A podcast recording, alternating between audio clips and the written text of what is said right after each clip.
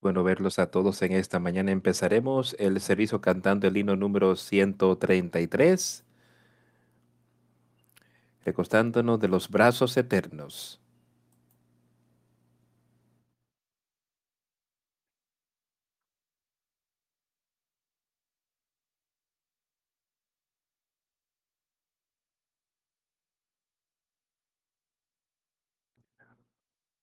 Oh, qué gozo divino, recostándonos en los brazos eternos.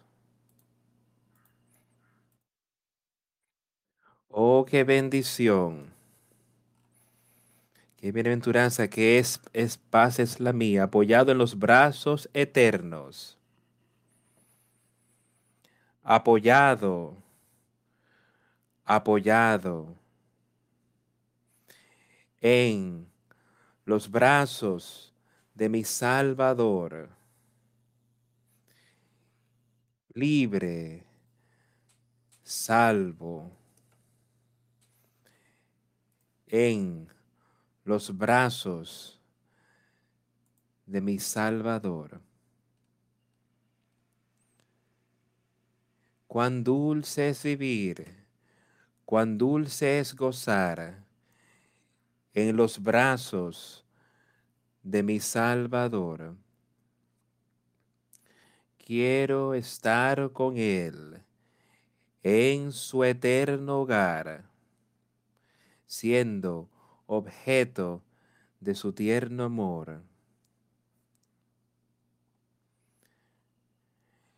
Libre, salvos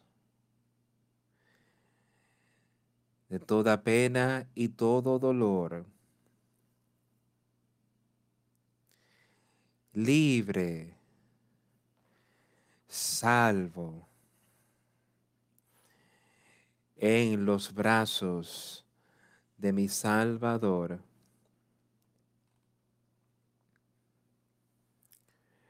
No habré de temer ni de desconfiar en los brazos de mi Salvador. En Él puedo yo bien seguro estar y libre de los lazos del vil tentador. Libre, salvo de toda pena, temor y dolor. Libre, salvo en los brazos de mi Salvador.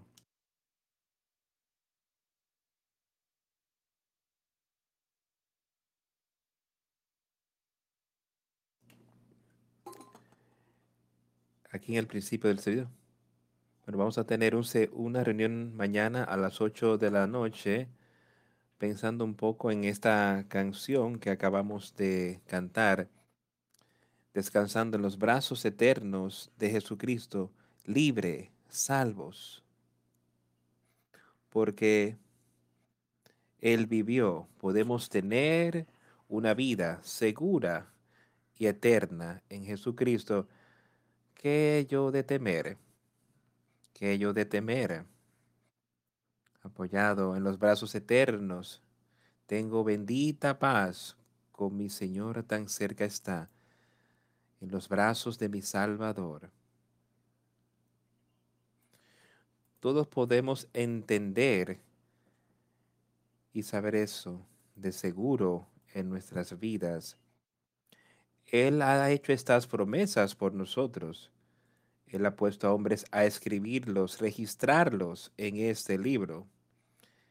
Hay personas que trabajan de manera diligente para que podamos tener esto, un lenguaje donde nos podemos sentar y leer y después tener el entendimiento que debemos tener. Jesucristo estaba aquí en la tierra y Él superó, Él venció todo eso y estamos entrando en un tiempo, el tiempo de las fiestas navideñas. Bueno, acabamos de pasar el Día de Acción de Gracias. Ahora iniciamos el mes de diciembre. Después viene Año Nuevo y más o menos ya unos 30 días y habrá mucha festejar, mucho estrés entre las personas tratando de prepararse para las festividades y haciendo cosas.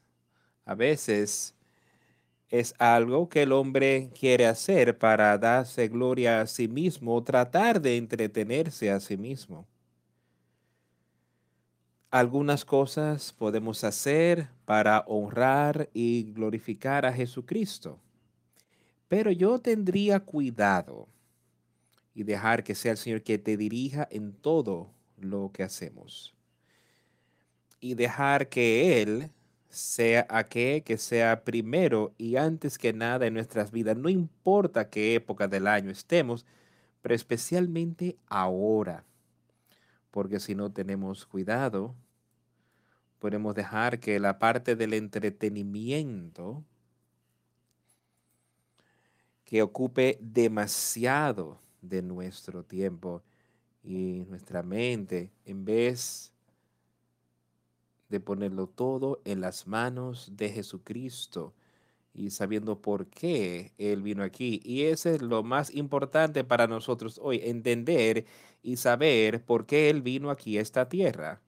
Porque Él tuvo que venir. Él estaba ahí a la diestra de Dios el Padre. Él estaba ahí con Él en las cortes de gloria. Él, era, él es el Hijo de Dios, en todo poder. Pero hubo una razón por la cual el hombre estaba aquí sobre la tierra. El hombre que Dios creó al hombre. El hombre había pecado. Y Dios estaba enviando al Mesías para que ahora todos los hombres pudieran aceptar a Jesucristo y creer en Él y tener ese nuevo nacimiento y tener vida eterna. Nuestros pecados pueden ser quitados y la ira de Dios entonces no caería sobre nosotros, porque Jesucristo vino aquí a la tierra y venció todo. Fue obediente a su Padre y por él, superando todas las cosas, abrió el camino para nosotros. ¿Has verdaderamente lo, has aceptado y realmente quieres vivir conforme a su palabra hoy? ¿O todavía tienes esa mente carnal, mundana, que te llevará a las cosas que van contra su voluntad?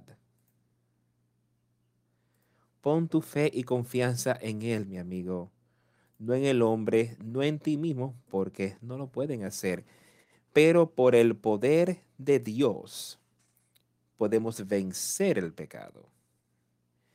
Y por favor, recuerden que eso es cada uno de nosotros que está hoy, cada uno de nosotros va a comparecer delante de Dios. Vamos a ser juzgados por Él.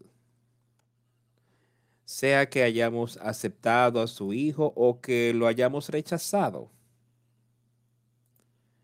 Si lo aceptamos, dice, os daré un nuevo nacimiento, os daré poder, les daré un nuevo espíritu para ser hechos nuevos. Y entonces ese poder es el poder de Dios hablamos de esto tanto, pero quiero que entiendan eso. Y vamos a quedarnos, vamos a estar ahí, vamos a comparecer. ¿Vas a estar ahí vestido con el Espíritu Santo o estarás ahí y tus obras son iniquidad para Él y tendrás que escuchar esas palabras? Apartaos de mí, hacedores de maldad, nunca os conocí. cuando tienes una oportunidad tan excelente de conocerle a él a ti. Y si tú lo conoces a él, conoces a Dios. Y si lo conoces, a ellos y, y andan en desconformidad con sus palabras y realmente los conoces y tienes ese espíritu. Dijo Pablo que no era por él, sino el espíritu de Dios dentro de él que hacía esas obras. Y así será con nosotros y podemos ver la victoria. Yo no creo que haya nadie aquí, nada que tú puedas hacer lo que tú empieces a hacer. Tú quieres ser exitoso. Tú quieres ver victoria. Esa es la naturaleza del hombre. No hay nadie que quiera ir a iniciar y poner mucho esfuerzo en algo y que sea un fracaso. Y yo sé que eso es algo que Él nos ha, en lo que Él nos ha prometido victoria. Él nos ha prometido éxito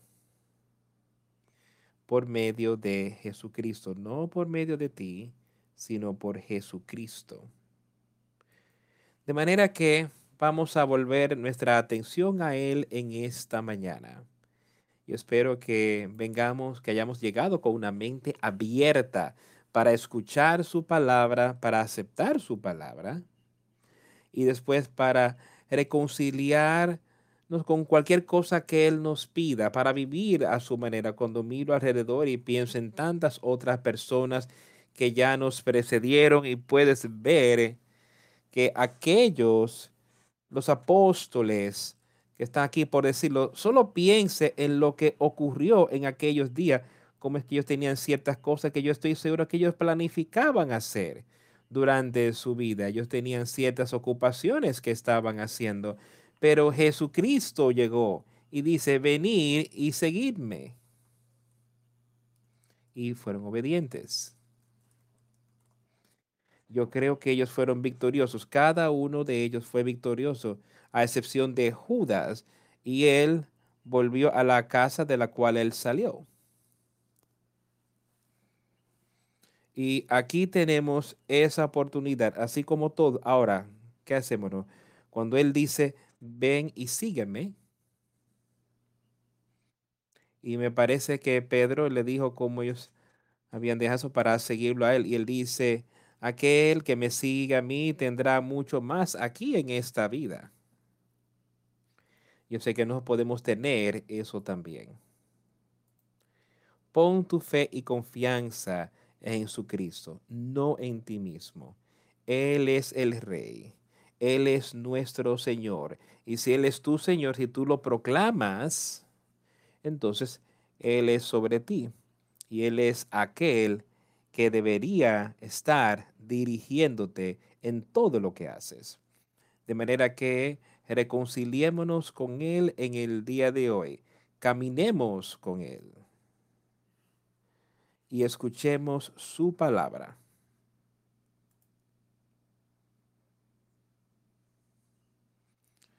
Vamos a primera a los Corintios en esta mañana.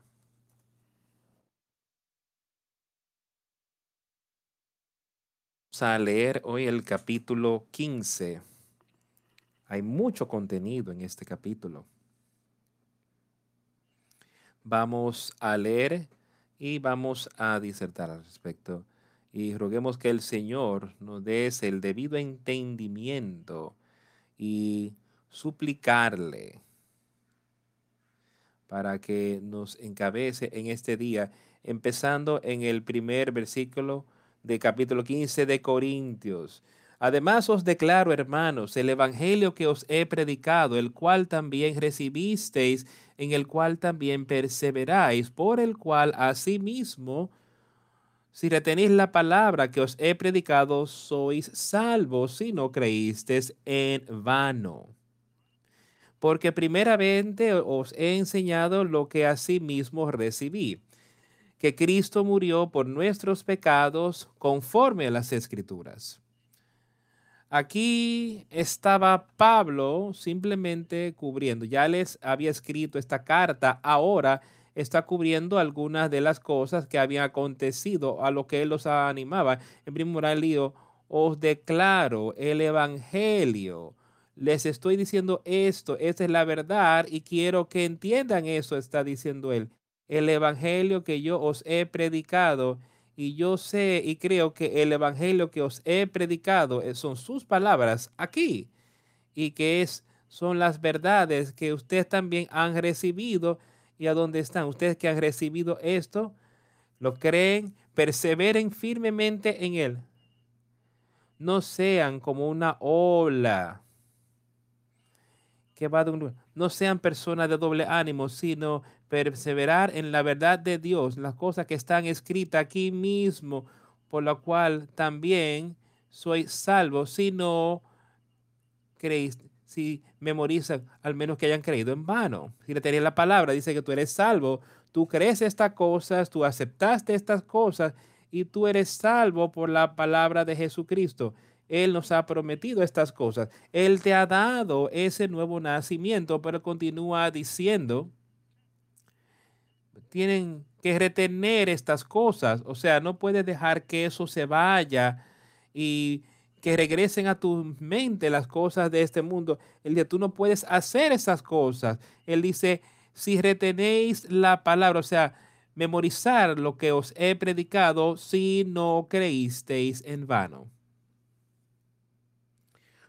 Eso sería una mala posición en la cual estar, a la cual entonces hemos perdido esa memoria de la obra de Jesucristo en nuestra mente y nuestro corazón y regresando a un corazón mundado y creen, si queriste la primera parte en baldo, porque primeramente os he enseñado lo que mismo recibí.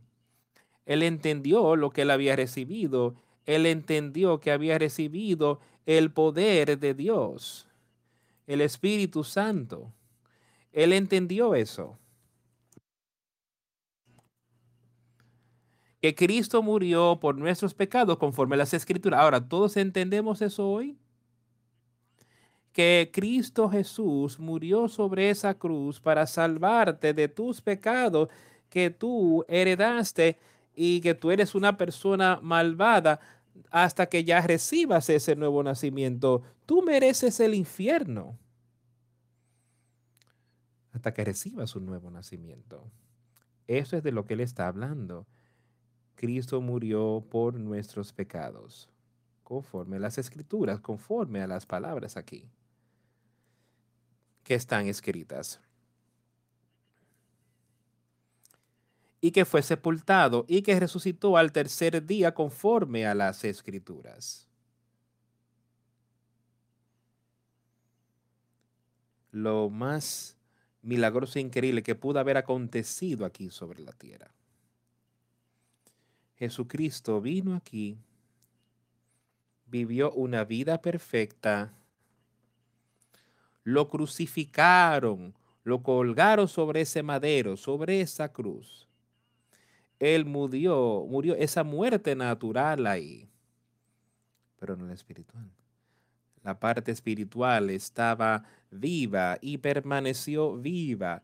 Y después dice, y que fue sepultado y que resucitó al tercer día conforme a las escrituras. Ya esto había sido profetizado que ocurriría. La muerte no pudo retenerlo en esa tumba. Él fue resucitado, traído de regreso a la vida.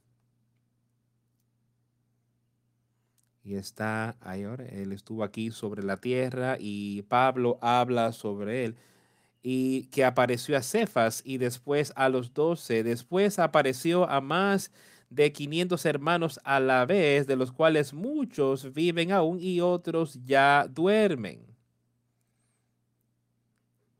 Después apareció a Jacobo, después a todos los apóstoles y al último de todos, como a un abortivo, me apareció a mí.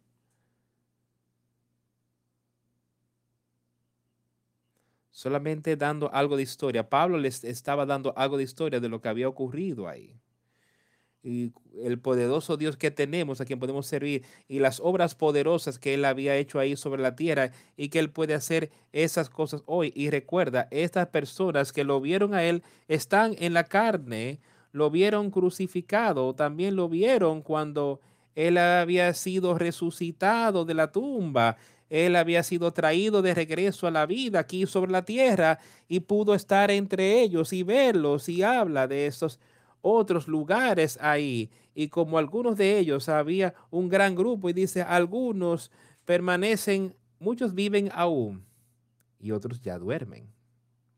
Ahora estamos permaneciendo en el reino de Dios o nos hemos dormido para eso.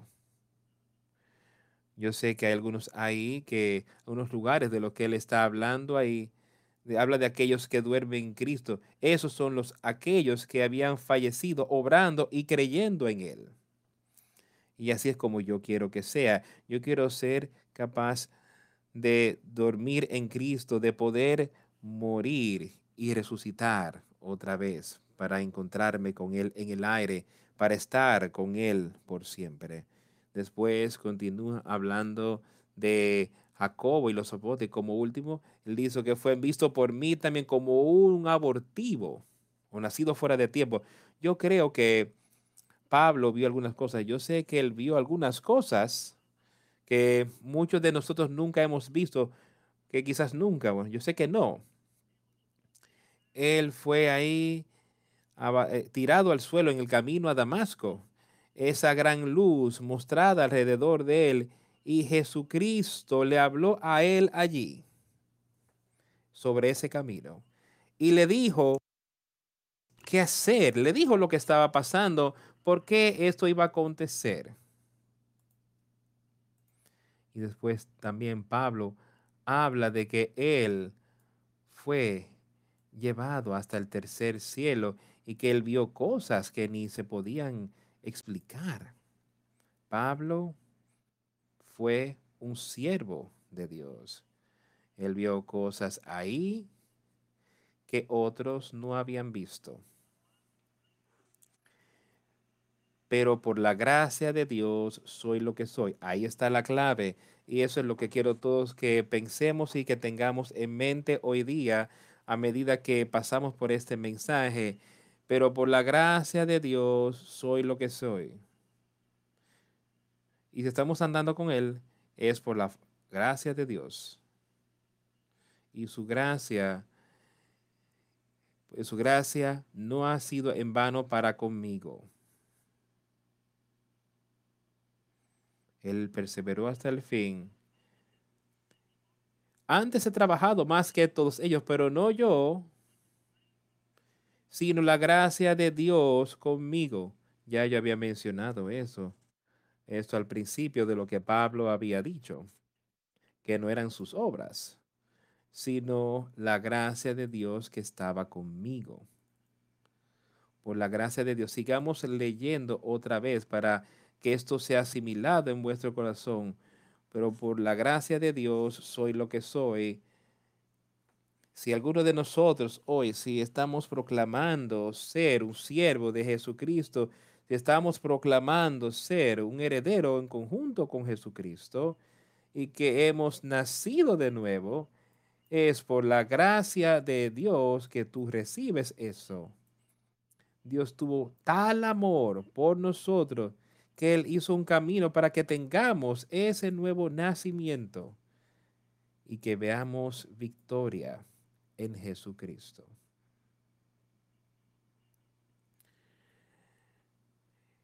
Y su gracia no y su gracia no ha sido en vano para conmigo. Cuando él vio la verdad, Pablo lo puso todo a un lado. dijo, ¿qué debo hacer, Señor? Y el Señor le mostró qué hacer. Y él fue obediente a ese llamamiento. Desde ese momento en adelante, dice, y su gracia no ha sido en vano para conmigo. Antes he trabajado más que todos ellos, pero no yo, sino la gracia de Dios que está conmigo.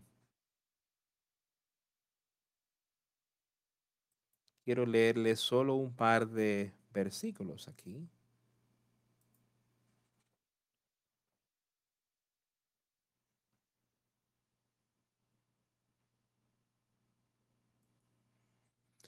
En el capítulo 9 de este mismo libro. Vamos a ver un verso, el versículo 26, 9, 27, él dice, 26, perdón, así que yo de esta manera corro, no como a la aventura, de esta manera peleo, no como quien golpea el aire. La gracia de Dios está obrando abundantemente en él y no era en vano, que miren lo que él dice en este siguiente versículo, sino que golpeo mi cuerpo y lo pongo en servidumbre. No sea que habiendo sido heraldo para otros, yo mismo venga a ser eliminado. ¿Ves de lo que está hablando Pablo aquí? Cuando él va, dice que fue por la gracia de Dios y por él darme eso, no me fue dado a mí en vano, porque él permaneció bajo ese cuerpo y lo mantuvo bajo la sujeción del Espíritu Santo. Él permitió que el poder de Dios, que la gracia de Dios mantuviera este cuerpo fuera del pecado. Él dejó que quitara esa naturaleza carnal de él. Él dice, no sea que habiendo sido heraldo para otros, o sea, si yo no lo hubiese hecho, después que ya yo le haya predicado, aun cuando he tenido ese espíritu y lo he predicado a otros y les he contado de las maravillosas palabras de vida, no yo mismo venga a ser eliminado, sino mantengo este cuerpo bajo sujeción, bajo servidumbre al Señor, dice entonces que, o sea, yo mismo, o sea, sino la gracia de Dios pudo haber sido ser puesta sobre mí en vano, pero volviendo al versículo 10 del versículo, pero por la gracia de Dios soy lo que soy y su gracia que no ha sido en vano para conmigo y no fue en vano porque él mantuvo ese cuerpo en servidumbre al Espíritu Santo por el poder de Dios. Antes he trabajado más que todos ellos, pero no yo, sino la gracia de Dios conmigo. Así es como él pudo lograr las cosas que él iba a lograr. Así fue como él pudo poner este cuerpo bajo servidumbre. Tú y yo no podemos hacerlo, pero por la gracia de Dios, por el poder de Dios, podemos poner este cuerpo bajo servidumbre de Jesucristo. Porque sea yo o sean ellos, así predicamos y así habéis creído. Dice, ya sea o yo o los apóstoles u otros predicadores, dice, así predicamos las verdades de Dios y ustedes creyeron, ustedes habéis creído.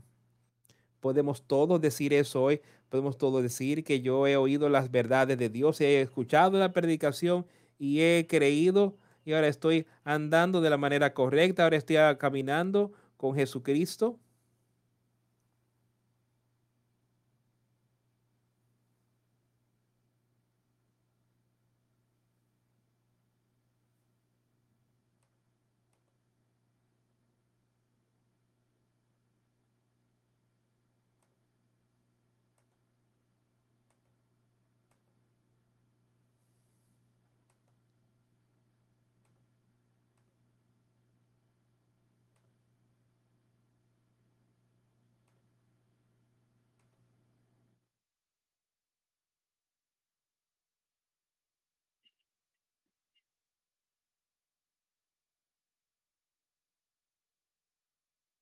Y ahora yo estoy andando de la manera correcta, estoy caminando con Jesucristo.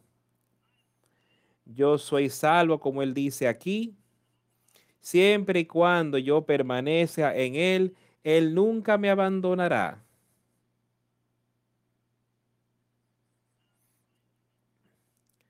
Pero si se predica de Cristo que resucitó de los muertos, ¿cómo dicen algunos entre vosotros que no hay resurrección de muertos?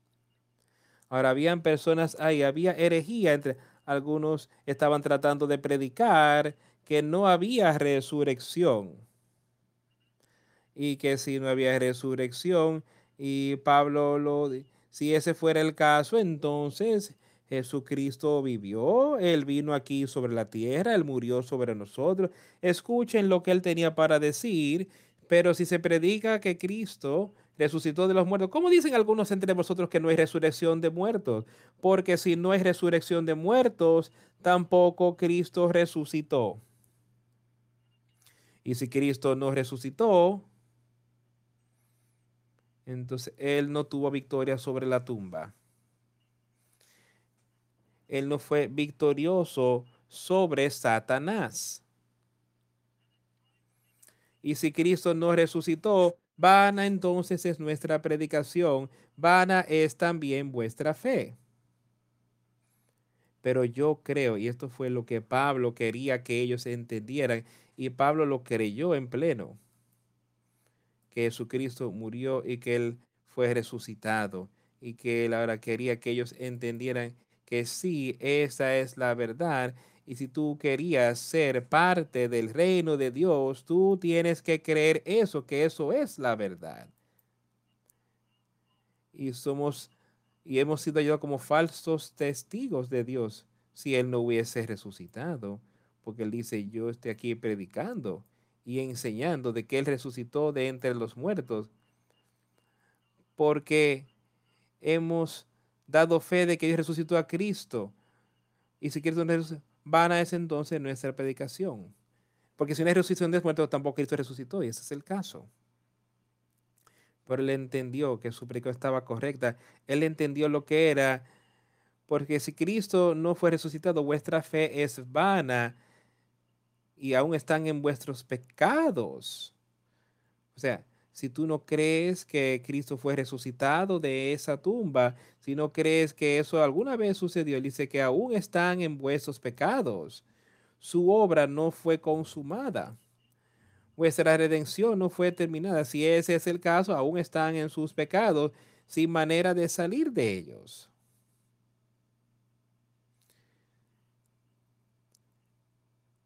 También los que durmieron en Cristo perecieron. Ya está hablando de aquellos que murieron, creyeron y en Jesucristo. Si ese es el caso, entonces, entonces no importa, ellos perecieron si, si Cristo no resucitó de entre los muertos. Sus pecados no fueron quitados entonces. Si en esta vida solamente esperamos en Cristo, somos los más dignos de conmiseración de todos los hombres, mas ahora Cristo ha resucitado de los muertos, primicias de los que durmieron en ese hecho.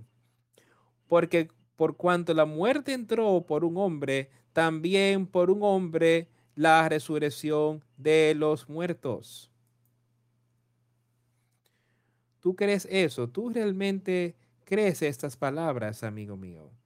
Estas son las verdades de Dios. Él dice, porque si en esta vida solamente esperamos en Cristo, si solamente creemos que Él vino y vivió y murió y nunca resucitó a la vida, entonces no tenemos esperanza. No hay nada por lo cual tener esperanza. Si Él no fue resucitado, ¿cómo podemos ser nosotros resucitados?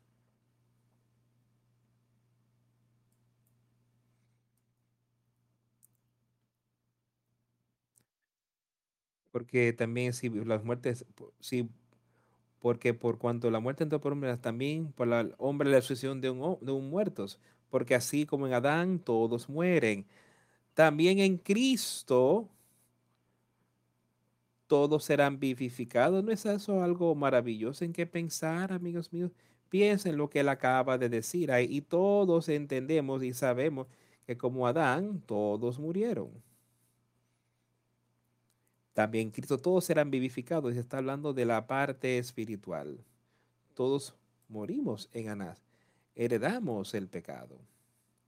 Pero entonces, Jesucristo, aún así, en Cristo, también en Cristo, todos serán vivificados. Ahora, cuando Él dice todos serán vivificados en Jesucristo, todos serán vivificados, eso es todos los que lo aceptan esos son todos que le piden que sea nuestro Salvador. Eh, son aquellos que se arrepienten de tus pecados. Y, y que todos seamos llenos de fe en Jesús, que tenemos plena fe en Jesucristo, no en el hombre, porque así es como podemos tener esa vida eterna. Porque así como en Adán todos mueren, también en Cristo todos serán vivificados. Pero cada uno en su debido orden. Cristo las primicias, luego los que son de Cristo en su venida, luego el fin, cuando entregue el reino a Dios y Padre, cuando haya suprimido todo dominio, toda autoridad y potencia porque preciso es que Él reine hasta que haya puesto todos sus enemigos debajo de sus pies. Y el postrer enemigo que será destruido es la muerte. Ellos queremos que volvamos y leamos parte de estos versículos otra vez y hablar de ellos, pero cada uno en su debido orden. O sea, cuando dice, o sea, así en Cristo todos serán vivificados, pero va a suceder todo hombre en su debido orden sea que acepte o rechace a Jesucristo. Esos son aquello que será vivificado, aquel que lo acepta a Él, aquel que vive por sus mandamientos, su palabra.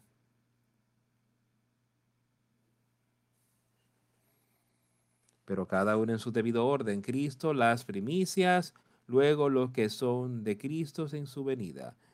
Cristo fue el primero que fue resucitado. Después, aquellos que están en Cristo en su venida serán resucitados otra vez aquí en la tierra. En su venida, aquellos que están en Cristo, Él lo dijo el mundo completo, Él lo dijo aquellos que están llenos de religión. Él dice, aquellos que están en Cristo. Me parece que hablamos de eso recientemente. Aquellos que están en Cristo, aquellos que conocen a Cristo, conocen al Padre. Y aquellos que están en Cristo o en el Padre, y aquellos que están en Cristo en su venida. Él traerá de regreso aquí en la tierra para que podamos reunirnos con Él. Él nos traerá en el, en el aire para irnos con él. Después vendrá el fin cuando entregue el reino al Dios y Padre, cuando haya suprimido todo dominio, toda autoridad y potencia. Yo creo que eso va a ocurrir después del periodo de los mil años, después que Él regrese aquí y nos encontremos en el aire con Él, estaremos con Él los justos por cinco años, aquí sobre la tierra, de la manera que yo lo veo aquí con Cristo y aprenderemos mucho en aquellos días y será un tiempo glorioso. Saber que Satanás ha sido echado en el lago de fuego durante esos mil años y no puede ya tentarte más. Tú es, es salvo ahora mismo. Tú estás ya fuera de la tentación de Satanás, tú has sido resucitado de regreso a la vida para estar con Jesucristo por mil años. Y después él dice ahí, luego el fin, cuando entregue el reino al Dios y Padre, después, eh, cuando haya suprimido todo dominio, toda autoridad y potencia, y seremos uno con Jesucristo. A ellos es que podemos heredar y ser parte del reino de Dios. Y seremos tal como Jesucristo, un hijo de Dios. Entregue cuando, cuando entrega el, reino al Dios al Padre, cuando Él suprimió todo dominio, toda autoridad y potencia, Jesucristo ponga toda su autoridad y gobierne y Dios el Padre ahí, que es sobre todas las cosas.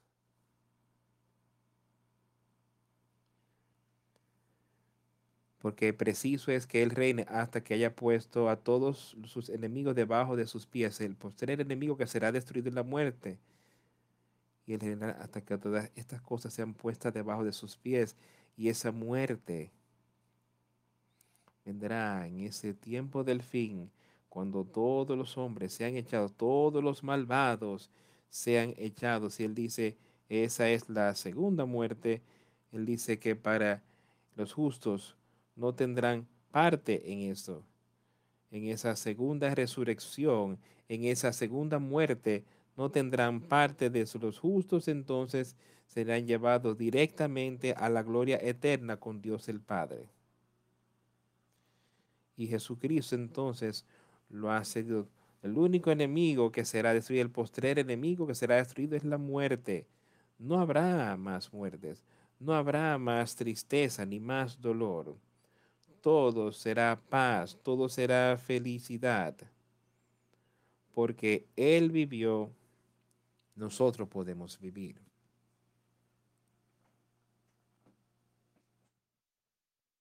porque todas las cosas las sujetó debajo de sus pies. Y cuando dice que todas las cosas han sido sujetadas a él, claramente se exceptúa aquel que sujetó a él todas las cosas. Pero luego que todas las cosas le estén sujetas, entonces también el Hijo mismo se sujetará, se sujetará al que le sujetó a él todas las cosas para que Dios sea todo en todos. Ahora recuerda, cuando Él trae todas esas cosas que acontezcan, entonces Jesucristo está sujeto a Dios así como todo aquello que Él ha traído ahí serían, serían sujetos a Dios. Ahora, ¿de qué haréis?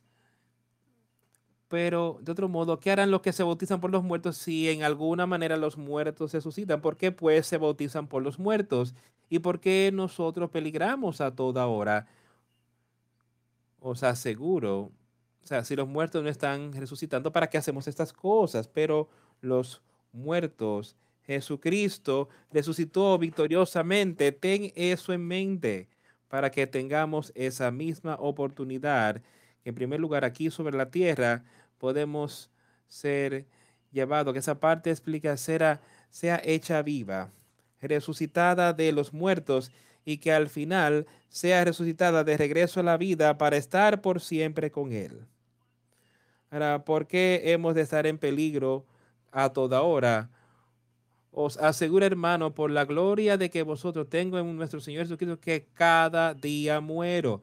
Él muere diariamente a los pecados del mundo. Él muere diariamente a las cosas de este mundo, de manera que Él puede estar vivo espiritualmente pero él quería estar muerto a las cosas de este mundo.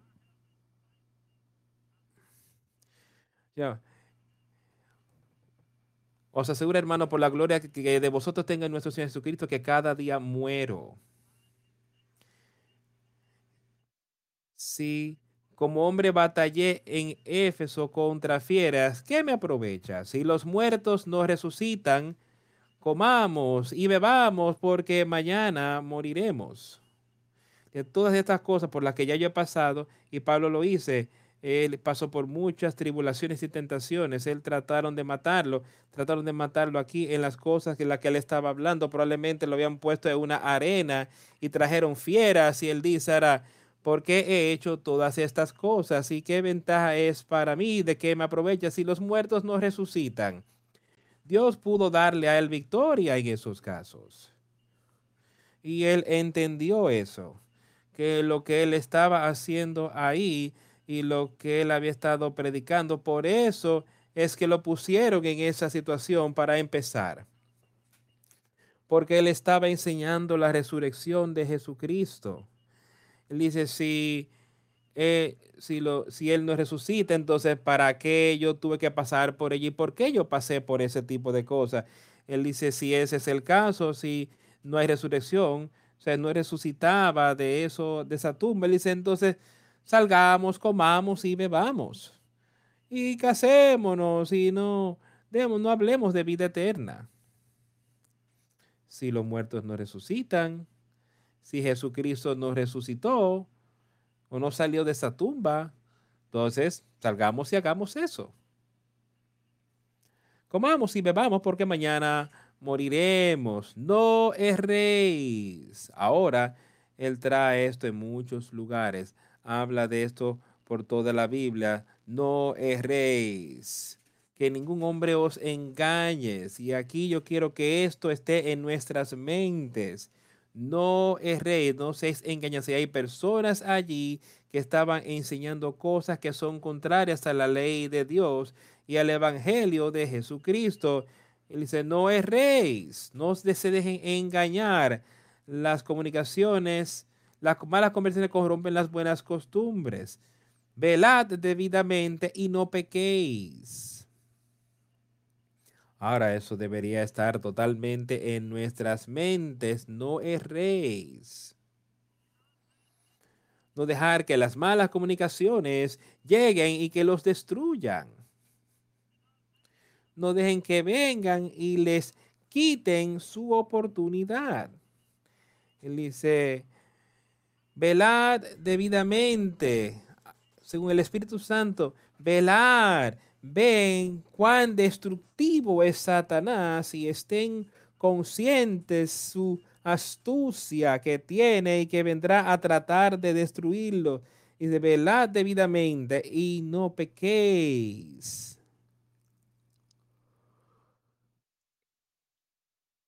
Porque algunos no conocen a Dios.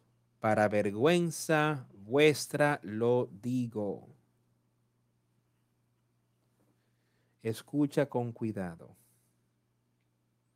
Velar debidamente. Oye la palabra. Ruega por sabiduría y conocimiento y comprensión espiritual. Velad, estad despiertos para eso y no pequéis.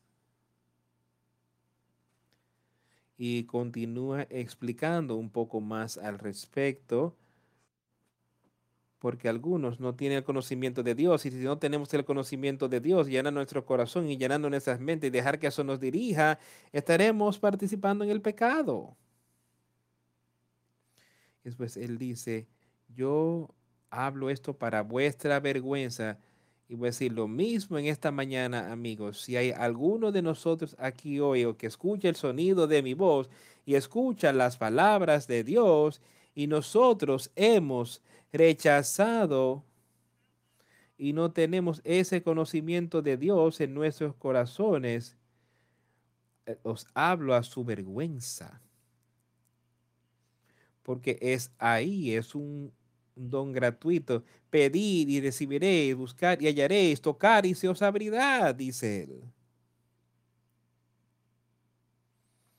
Dice, si no lo han recibido, algo está mal.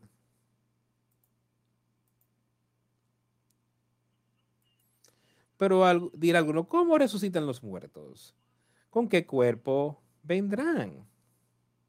Necio lo que tú siembras no se vivifica, sino muere antes. A la parte espiritual es igual. Aquí él dice, él dice, él explica algunas de estas cosas, pero la única manera en la que la parte espiritual, en la que puede ser vivificada, es por recibir el Espíritu Santo. Ese viejo hombre muriendo y convirtiéndose en nuevo. Hemos tenido ese nuevo nacimiento. Ahora somos muertos al pecado. Tenemos el nuevo nacimiento y estamos vivos. Pero ahora Él está hablando aquí, necio, lo que tú siembras no se vivifica, sino muere antes. Eso que vamos y sembramos el grano y esto no produce fruto hasta que muere. En muchos casos, eso es lo que le está diciendo eso es lo que si tú siembras no que así no muere antes. Y lo que siembra no es el cuerpo que ha de salir, sino el grano desnudo, ya de trigo o de, o grano. Pero Dios le da el cuerpo como él quiso y a cada semilla su propio cuerpo. No toda carne es la misma carne, sino una carne que es la de los hombres, otra carne de las bestias, otra de los peces y otra de las aves. Dios le había dado todo, Él lo creó y le dio ciertas cosas, este tipo de carne, este tipo de entendimiento, a todos se lo dio diferente. Nosotros, como la familia de Adán, estamos aquí en este cuerpo, el cuerpo que Dios creó, y Él creó varón y creó hembra, nada diferente de ahí. Y ahora estamos aquí sobre la tierra.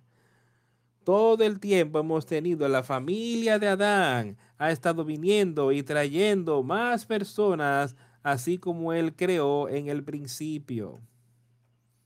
Y no hemos cambiado. Adán fue creado por Dios y Dios creó a Eva de una costilla de Adán y él hizo los hizo hombre y mujer, varón y hembra. Y eso es lo que ha estado aquí, ha sido traído las personas todo el tiempo aquí sobre la tierra y donde estamos ahora. Y él dice que hay cuerpos celestiales y hay terrestriales, pero uno, pero una es la gloria de los celestiales y otra de los terrenales. Una es la gloria del sol, otra la gloria de la luna y otra la gloria de las estrellas, porque es una estrella diferente de otra en gloria. Todas estas cosas, él le estaba diciendo, hay una diferencia en cada tipo y en diferentes maneras. Diferentes cosas que Dios ha creado. Así también es la resurrección entre los muertos. Fue, se siembra en corrupción, resucitará en corrupción, expuesto en la tumba y en su cuerpo corruptible, pero sería levantado de ahí en un un cuerpo incorruptible y eterno. Así será un cuerpo espiritual. Él dice, se siembra en corrupción, resucitará en incorrupción. Eso es la justicia. Los justos que serán levantados. Se siembra en deshonra, resucitará en gloria. Se siembra en debilidad, resucitará en poder y piensa en todas esas cosas sobre cómo el cuerpo crece débil y luego es enterrado y es echado en esa debilidad, pero cuando es resucitado es en el poder de Dios. Y lo mismo espiritual, veamos la parte espiritual cuando estamos aquí sobre la tierra.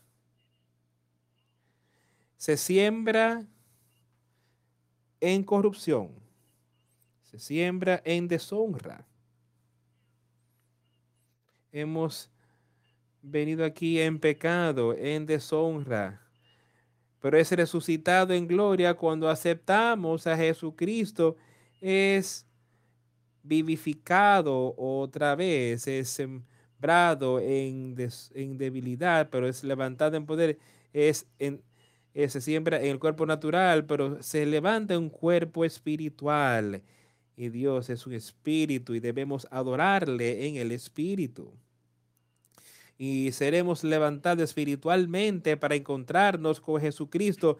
Hay un cuerpo natural y hay un cuerpo espiritual. Y a la fecha, en cada uno de nosotros tenemos, tú puedes sentir, puedes tocar este cuerpo natural que tú tienes. Tú tienes un cuerpo espiritual dentro de ti pero tú no lo puedes ver, yo no lo puedo ver, yo no puedo tocarlo, pero tu cuerpo espiritual está allí y es ya sea el espíritu de Satanás o el espíritu de Dios que está dentro de ese cuerpo espiritual. Y llegamos aquí todos con el espíritu de Satanás. Llegamos aquí, Jesucristo llegó aquí y nos ha dado la oportunidad de tener ese cuerpo espiritual lleno con el poder de Dios. ¿Cómo será con nosotros? Es sembrado como es sembrado un cuerpo natural y resucitado un cuerpo espiritual. Hay un cuerpo natural y hay un cuerpo espiritual. Así también está escrito, fue hecho el primer hombre Adán, alma viviente el postrer Adán, espíritu vivificante.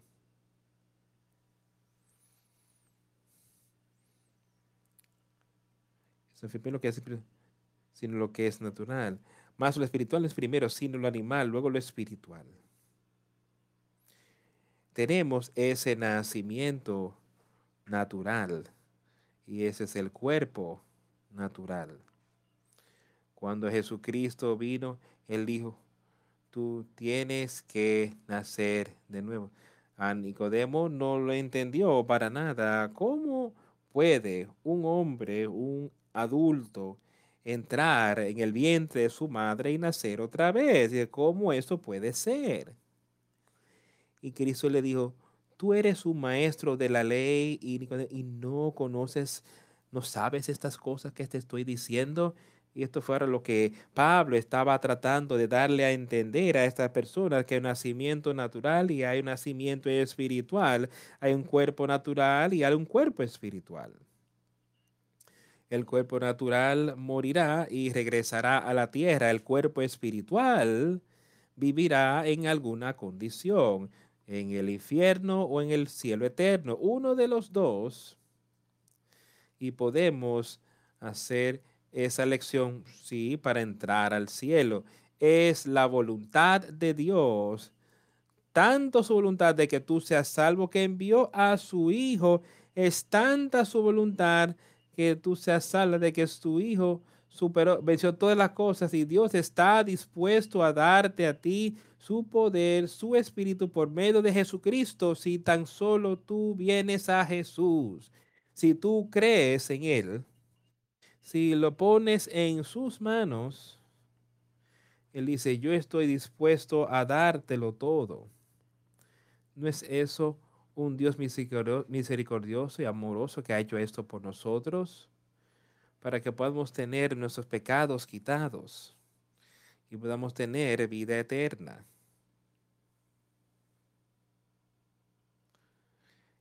Así también está escrito, fue hecho el primer hombre Adán, alma viviente, el postrer Adán, espíritu vivificante. Aún cuando Adán ya se había perdido. Dios le dio un camino hacia donde él pueda salvar a su alma y su espíritu pudiera estar vivo aquí sobre la tierra. ¿Qué está mal? Eso no. Más lo espiritual no es primero, sino lo animal. Quiero que todos sigamos recordando esto. Luego lo espiritual. Tenemos esta parte natural o animal Ahora entendamos la parte espiritual. Eso es lo que debemos tener. Es esa parte espiritual. Y eso viene por medio de Jesucristo. Creer, tener fe en Él. El primer hombre es de la tierra terrenal. El segundo hombre, que es el Señor, es del cielo. Lo veo y quiero que seguían insistiendo en eso tenemos a ese nacimiento natural. Podemos verlo, lo tenemos. Ahora ya tienes ese nacimiento espiritual.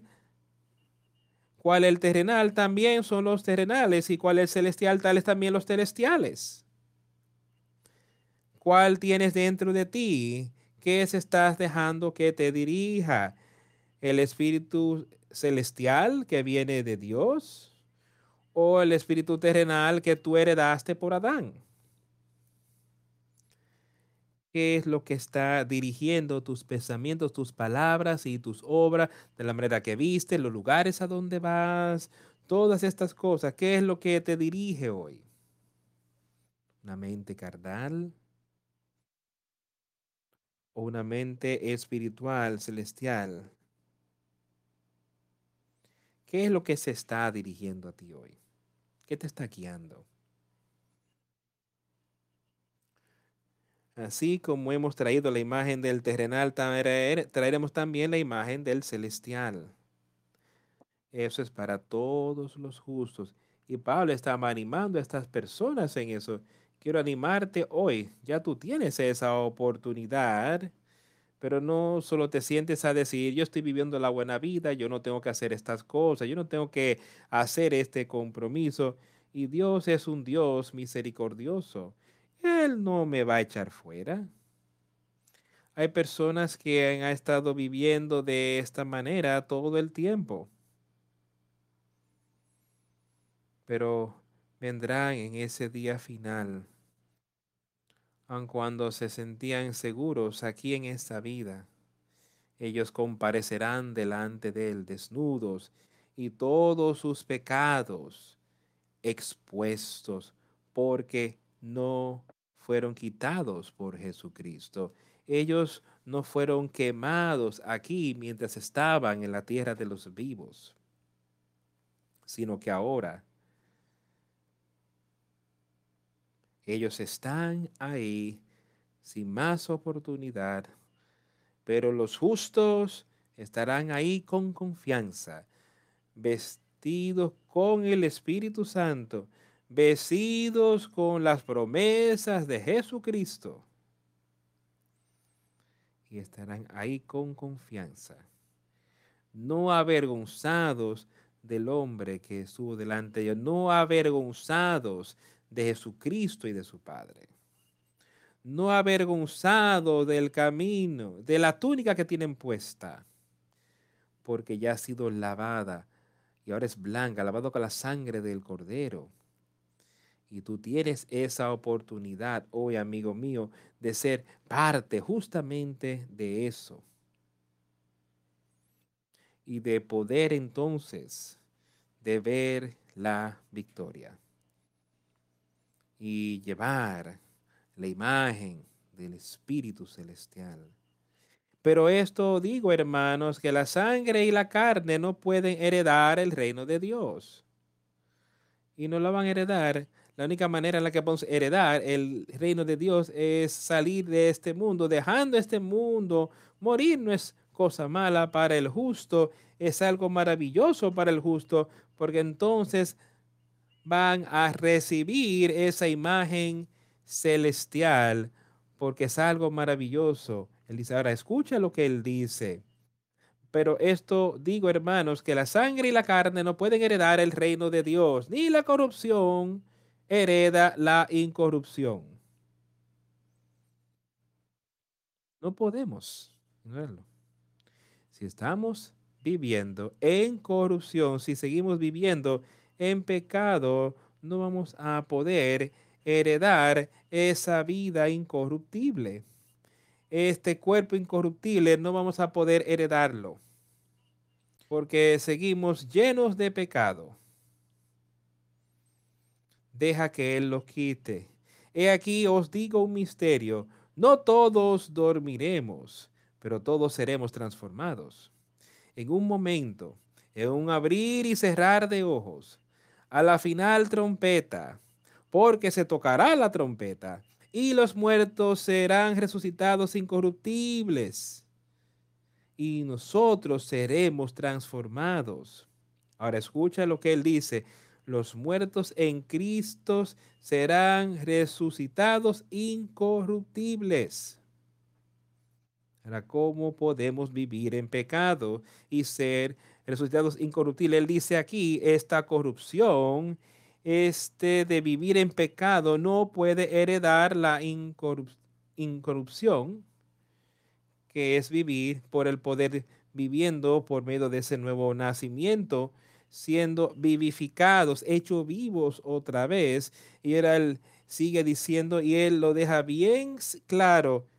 Y en un momento, en un abrir y cerrar de ojos, en un periodo tan breve de tiempo, las personas podrían decir, bueno, yo tengo mucho tiempo, me queda mucho tiempo.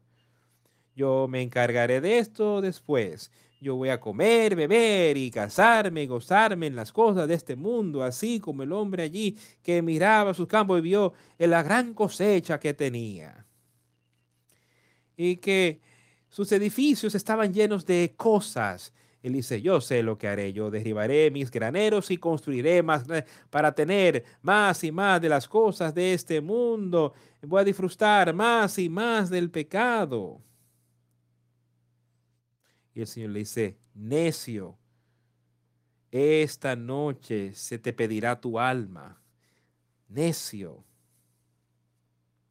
No dejes que estas cosas ocupen tu tiempo de manera innecesaria. En un momento, en un abrir y cerrar de ojos, a la final trompeta, porque se tocará la trompeta. Y le está hablando aquí de ese último día, pero podríamos irnos en cualquier momento. Tú y yo podríamos estar idos en un abrir y cerrar de ojos. Y todo esto también va a ocurrir los los injustos no estarán esperándose estas cosas. Ellos quizás no lo estén plenamente. Ellos saben que el Señor, el tiempo se acerca, me parece. Los justos piensan, pero nosotros no sabemos cuándo. Y va a venir sobre nosotros de repente. la gran trompeta, porque la trompeta, se tocará la trompeta y los muertos serán resucitados incorruptibles, sin pecado, y nosotros seremos transformados.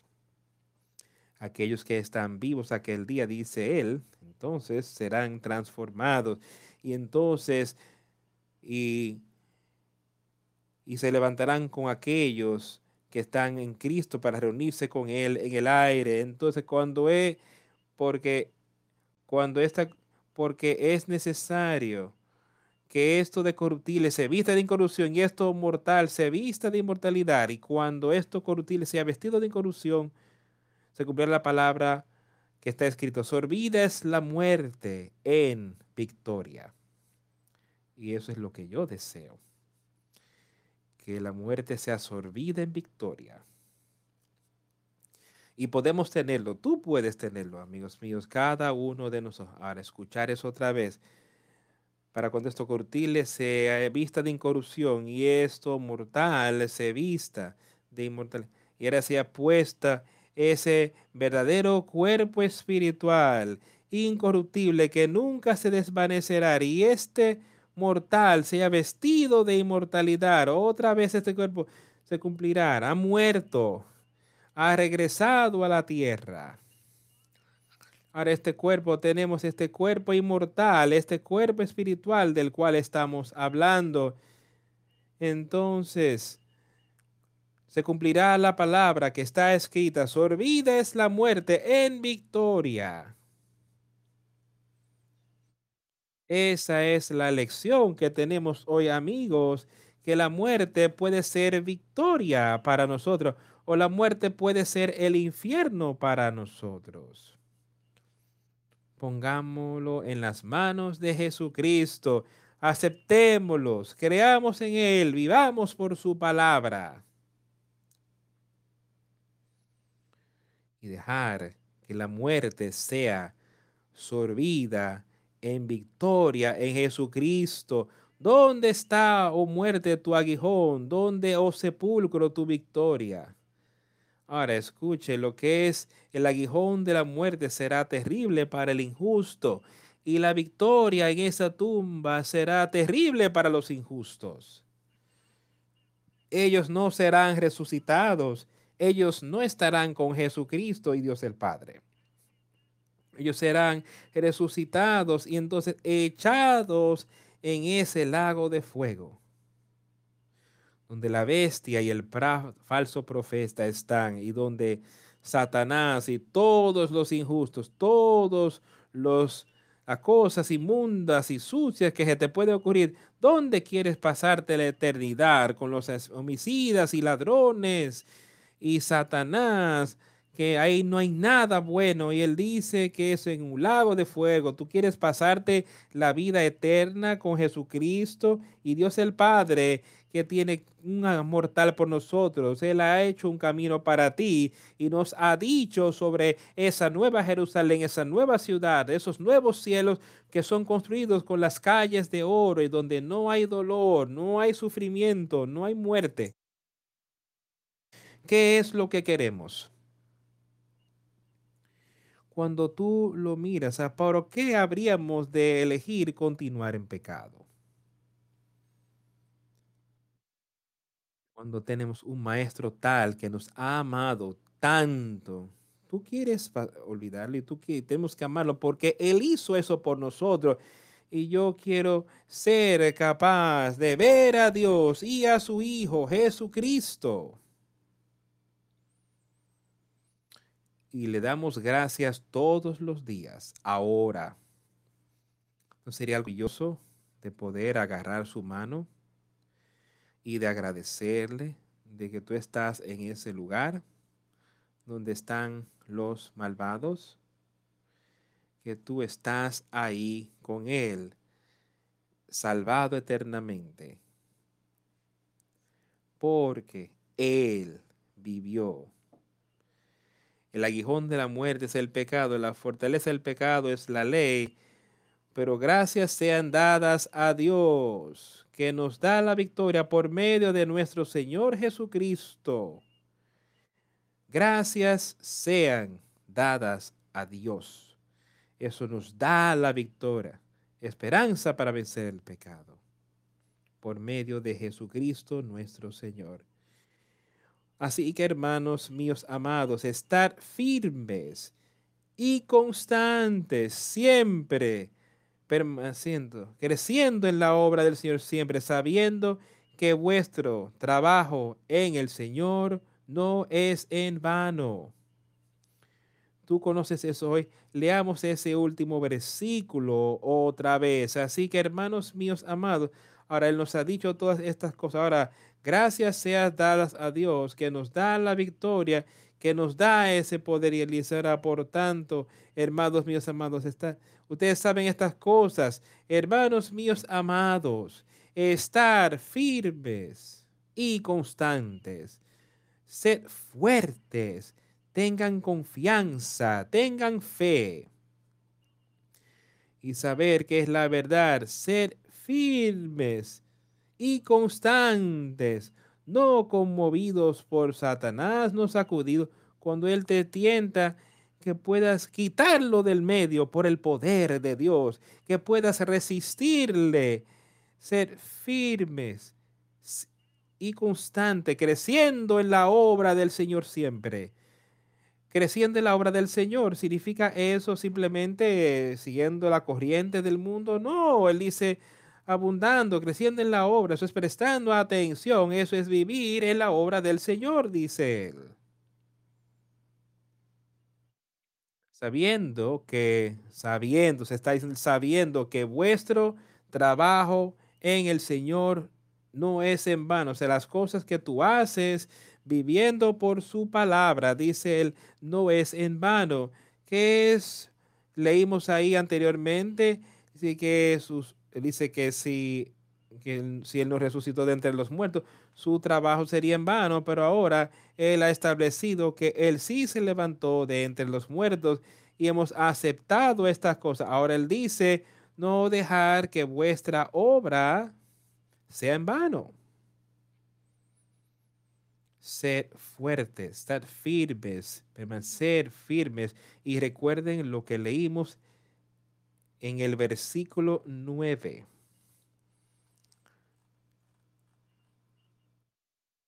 Porque yo, que yo ponga este cuerpo bajo servidumbre, que aún después de predicado a otros, no venga yo mismo a ser eliminado. Pero nos está diciendo aquí, amados hermanos, hermanos míos amados, estar firmes y constantes. Sed fuertes. Sed llenos de confianza por el Espíritu Santo. No erréis, no seáis engañados, sino sed fuertes. Y ve victoria en nuestro Señor y Salvador. ¿Dónde está, oh muerte, tu aguijón? ¿Dónde, oh sepulcro, tu victoria? Ya que el aguijón de la muerte es el pecado y el poder del pecado la ley, más gracias sean dadas a Dios. Quiero que tomes esto y te lo lleves a casa y te seas animado, pero gracias sean dadas a Dios que nos da la victoria por medio de nuestro Señor Jesucristo. Gracias sean dadas a Él. Amén a eso. A lo que Él ha hecho por ti y por mí. Ver victoria, hermano mío. Parece que lo decimos cada domingo al terminar, pudiendo hablar de victoria en Jesucristo. Y de eso es que se trata todo esto. Yo espero que por eso hayamos venido aquí esta mañana. ¿Cómo podemos tener más amor, más fe por Él y más confianza en Él? Y ver victoria en Jesucristo.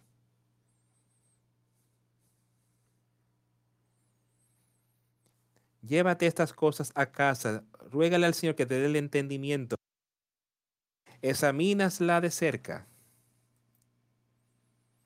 y que seamos uno con Jesús, y que seamos unos con su pueblo aquí sobre la tierra.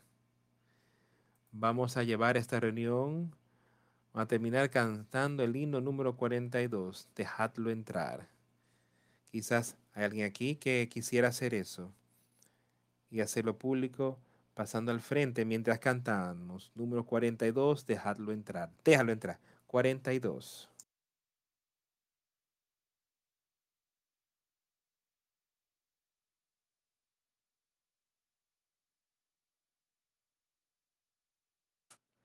Hay un extraño en la puerta. Déjalo entrar.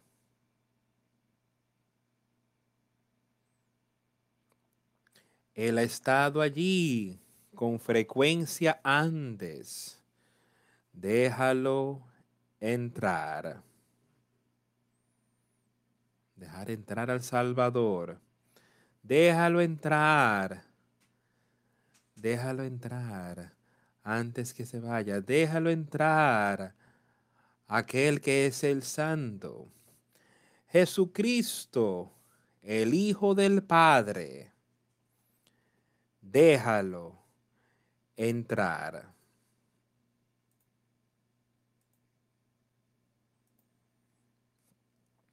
Ábrele ahora tu corazón.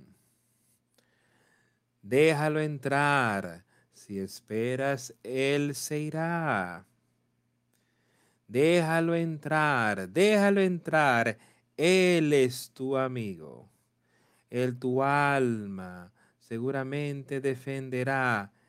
Él te mantendrá hasta el final. Déjalo entrar. Déjalo entrar. Déjalo entrar, que Él es tu amigo. Él tu alma seguramente defenderá. Él te mantendrá hasta el final. Déjalo entrar.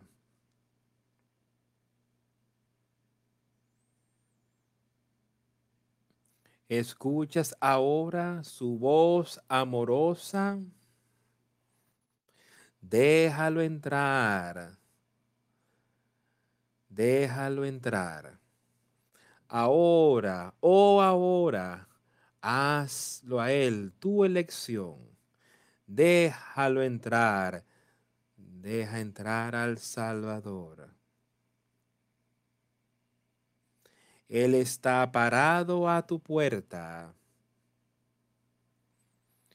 Él te devolverá el gozo y su nombre tú adorarás. Déjalo entrar. Deja al Salvador entrar.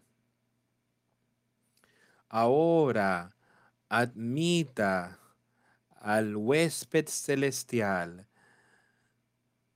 Déjalo entrar, deja entrar al Salvador. Te preparará un banquete. Déjalo entrar. Dejar al Salvador entrar. Él hablará y tus pecados serán perdonados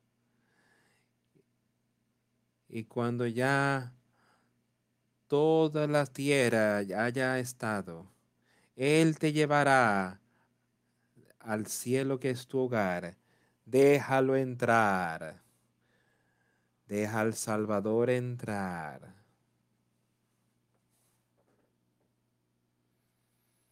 Hay mucho en esa canción, amigos míos. Mantengan eso en sus corazones al seguir en esta semana y lo único que Él va a hacer es, ábrele tu corazón. Si tú esperas, Él se irá. Déjalo entrar. Él es tu amigo, tu alma. Tu alma Él defenderá. Él está ahí a la diestra de Dios defendiendo tu alma hoy. Déjalo entrar. Oremos. a Dios el Padre, gracias por todo lo que tú has hecho. Gracias por las maravillosas palabras de vida y el ánimo que podemos obtener al leer tu palabra y dejar que tú lo expongas para nosotros. Ayúdanos simplemente a poner nuestra fe y confianza en ti. Y Dios, te pedimos, guíanos, dirígenos en todas estas cosas. Muéstranos lo que deberíamos hacer con las cosas que tú has confiado en nuestras manos aquí en la tierra. ¿Cómo podemos usarlas para honrarte a ti y adorar a promover tu reino aquí sobre la tierra? Pero Señor, rogamos el ser llenos de ese espíritu, de ese nuevo nacimiento y ser llenos con sabiduría y conocimiento espiritual, de manera que podamos animarlos los unos a los otros y ser animados por tus obras que están logrados aquí en la tierra. Otra vez te damos gracias por todo lo que tú has hecho por nosotros, por perdonar nuestros pecados y muéstranos lo que son. De manera que podamos refrenarnos de cualquier cosa que te desagrade. Pedimos estas cosas en el nombre de Jesús. Amén y amén.